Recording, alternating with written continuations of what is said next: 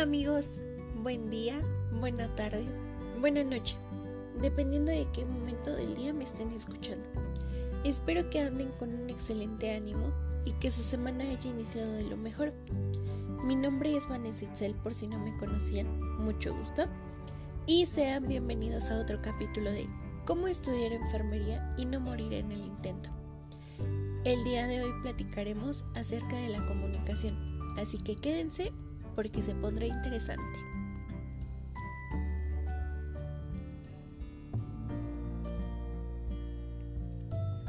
¿Alguno de ustedes hasta el día de hoy se ha preguntado qué es la comunicación y cuál es su importancia? Es decir, siempre lo utilizamos, pero realmente no sabemos ni el por qué. Ahorita es momento de ponerse a reflexionar, así que vamos a cerrar los ojos y vamos a comenzar a cuestionarnos. ¿Desde qué momento comencé a comunicarme? ¿Esto cómo influye en mi vida diaria? ¿Y tiene alguna importancia o solo hablamos por hablar? Aunque sí, no hay que mentir, al menos una vez en la vida hemos hecho eso. Para responder a estas cuestiones, empecemos definiendo qué es la comunicación. Esta se podría entender como la acción de intercambiar información entre seres vivos, ya sea animales, personas e incluso microorganismos. Esto suena muy impresionante, ¿no? Basándonos en el ser humano, hablamos de comunicación desde las primeras civilizaciones, ya que el hombre tenía la necesidad de desarrollarse y por tanto interactuar con los demás a través del lenguaje. Con el paso de los años, la comunicación dejó de ser únicamente verbal y se identificó otra forma, la cual es la no verbal, haciendo referencia al gran número de canales para transmitir un mensaje, ya sea visual, por gestos faciales, movimientos en brazos y manos, posturas o incluso el silencio. Nosotros comenzamos a comunicarnos desde nuestros primeros años de vida, desde los balbuceos cuando éramos bebés, o nuestro llanto, o pequeñas sonrisas que también trataban de expresar algo. A medida de que vamos creciendo, aumenta la necesidad de comunicarnos con las personas que nos rodean, ya que comenzamos a requerir que nos hagan caso, que nos hablen, que nos mimen, que nos toquen, en general que nos demuestren su cariño o afecto. Asimismo, también nosotros como seres racionales necesitamos comunicar ideas, sentimientos y emociones esto nos ayuda a crecer y a desarrollarnos como seres humanos. ¿Por qué? Porque así como son importantes las necesidades biológicas, también son las afectivas. Si no nos comunicáramos, no aprenderíamos a hablar, no desarrollaríamos la inteligencia, no me estarían entendiendo lo que quiero transmitir en este momento y básicamente no podríamos expresarnos de ninguna manera. Tenemos que en la comunicación existen diferentes elementos. Sin embargo, voy a mencionar los más básicos. En primer lugar tenemos al famosísimo mensaje. Este está formado por diferentes ideas que podemos llegar a tener y que queremos expresar. Después tenemos al emisor. Es quien da el mensaje. Es el que da el primer paso. Aunque suene muy cursi, es quien tiene la iniciativa en este acto tan lindo de la comunicación, mientras que el receptor es quien recibe ese lindo gesto. También tenemos al código, al cual nos referimos con un conjunto de símbolos y signos, los cuales deben de ser compartidos por los protagonistas del proceso.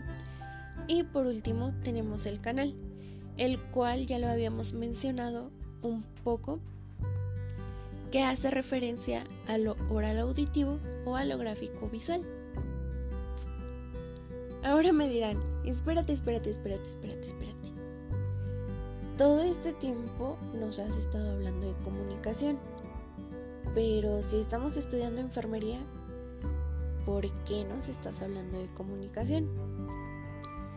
Pues bueno, les explico. Desde un inicio la enfermería tiene aspectos importantes a la hora de atender a una persona, como lo es la empatía, el respeto, el amor, y todo esto se puede lograr gracias a la comunicación.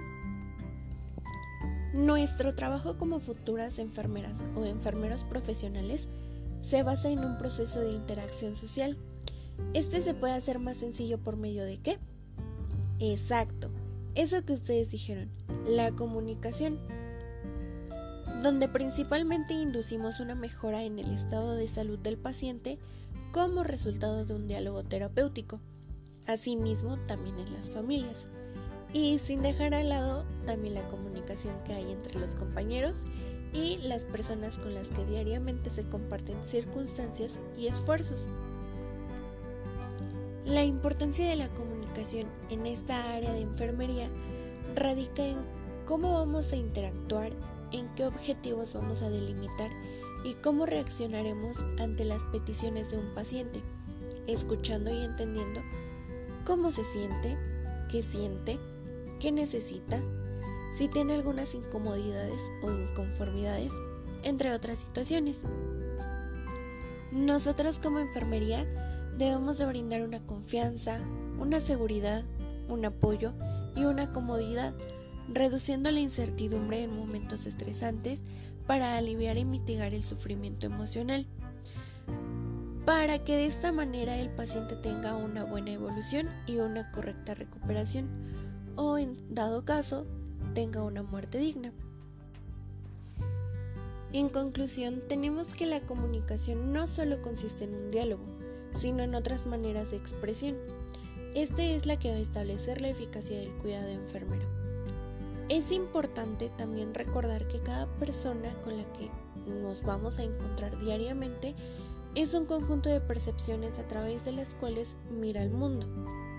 Y cada uno de nosotros debemos llegar a conocer y a apreciar estas percepciones de los demás, lo cual no va a ser una tarea sencilla, pero es fundamental para que la enfermera o enfermero pueda obtener más información que le ayude a mejorar en su rendimiento o, de otra manera, sentirse satisfecho por el trabajo otorgado.